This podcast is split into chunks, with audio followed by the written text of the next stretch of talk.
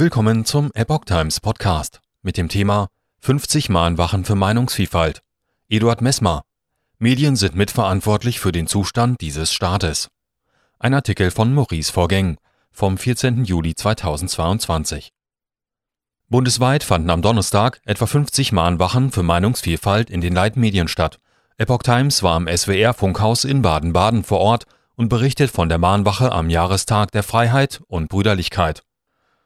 Vor dem Gebäude des SWR in Baden-Baden fand gegen Donnerstagmittag eine medienkritische Mahnwache mit etwa 40 Teilnehmern statt. Organisator war die Partei Die Basis, die dem Aufruf des SWR-Mitarbeiters Martin Rotenberg folgte.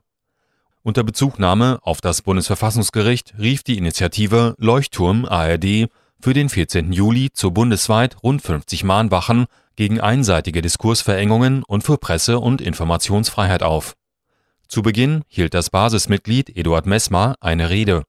Dabei sagte er, dass die Initiative einen Zugang zu den Leitmedien gewinnen wolle.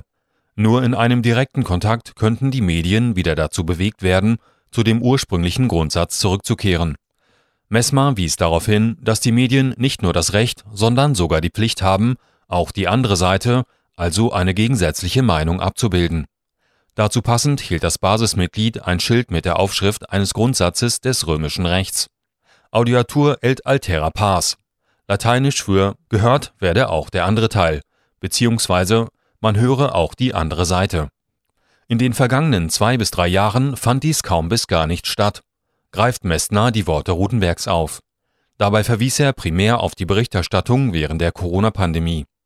Die öffentlich-rechtlichen Medien hätten hier nur als Sprachrohr der Regierung fungiert und viel zu selten die Geschehnisse und Entscheidungen der Politik hinterfragt. Die Verantwortung der Medien. Weiter sagte Messmer, die Medien sind mitverantwortlich für den Zustand dieses Staates. Sie haben den Hebel in der Hand, gesellschaftliche Verhältnisse zu steuern, so Messmer. Er rief die Medien zu mehr Neutralität und Zuordnung auf. Es würden nicht mehr als Selbstverständlichkeiten verlangt, wie sie im Rundfunksstaatvertrag stehen. Paragraph 11 Absatz 2 besagt, die öffentlich-rechtlichen Rundfunkanstalten haben bei der Erfüllung ihres Auftrages die Grundsätze der Objektivität und Unparteilichkeit der Berichterstattung, die Meinungsvielfalt sowie die Ausgewogenheit ihrer Angebote zu berücksichtigen.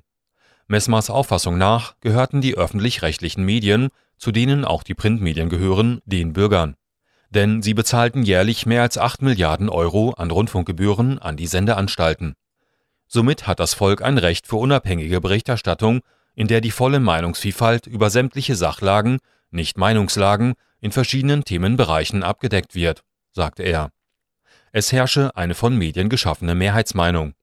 Allein durch ständige Wiederholung von immer gleichen Themen und Begriffen, wie etwa dem Impfen, finde bereits eine geistige Impfung statt, so Messmer. Drei Arten der Zensur im Folgenden ging der Redner auf die verschiedenen Formen der Zensur in Deutschland ein, die ihm in den letzten Jahren aufgefallen sind. Dabei erörterte er drei Arten. Die klassische Zensur erfolge durch die Landesmedienanstalten. Sie hätten sogar die gesetzliche Befugnis, Inhalte zu bewerten. Sie hätten sogar die gesetzliche Befugnis, Inhalte zu bewerten. Die zweite Zensurart sei die redaktionelle Zensur. Diese wird in den Häusern der öffentlich-rechtlichen Sendeanstalten betrieben in dem Redakteure beispielsweise bestimmte Vorgaben erhielten. Die dritte Zensurart finde in den sozialen Netzwerken wie Facebook, YouTube oder Twitter statt.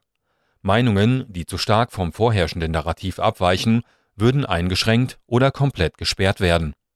Er verglich diesen Zustand in der Medienlandschaft in Verbindung mit den Zensurarten mit den früheren Bücherverbrennungen. Heute brenne das Feuer jedoch online. Das Feuer lodert anders, das Feuer lodert anders und es ist schon ganz heiß. Viele sind daran gestorben, sagte Messmer. Offene Runde und freie Meinungsäußerung. Anschließend wurde eine offene Runde gestartet, wo jeder Teilnehmer seine Erfahrungen mit den öffentlich-rechtlichen Medienanstalten auf der Mahnwache direkt kundtun konnte. Die Mahnwache fand in Anwesenheit einer Polizeistreife statt und lief von Anfang bis Ende friedlich und ohne Störung ab. Der Initiator Initiator der Aktion Leuchtturm ARD ist Jimmy Gerum.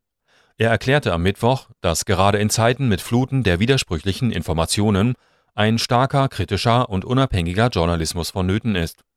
Der öffentliche Rundfunk, ARD und ZDF wird von den Bürgern bezahlt. Er hat Grundrechte zu schützen, als mutiger Anwalt und vierte Säule der Gewaltenteilung, sagte Gerum. Gewählt wurde der Termin in bewusster Anknüpfung an den 14. Juli 1789, dem Tag, als die Bürger in Paris die Befreiung von Bevormundung und Knechtschaft erwirkt haben, sagte Gerum. Dieser symbolische Tag stehe für eine Erneuerung Europas in Frieden, Freiheit und Brüderlichkeit. Ziel der Aktion sei es, dass die Medien, welche nach einem Urteil des Bundesverfassungsgerichts für unsere freiheitlich-demokratische Grundordnung schlechthin konstituiert seien, ihrer eigentlichen Aufgabe wieder gezielt nachkommen. Als vierte Säule der Gewaltenteilung sind insbesondere die öffentlich-rechtlichen Medien verantwortlich für ausgewogenen und offenen Diskurs, sagte Gerum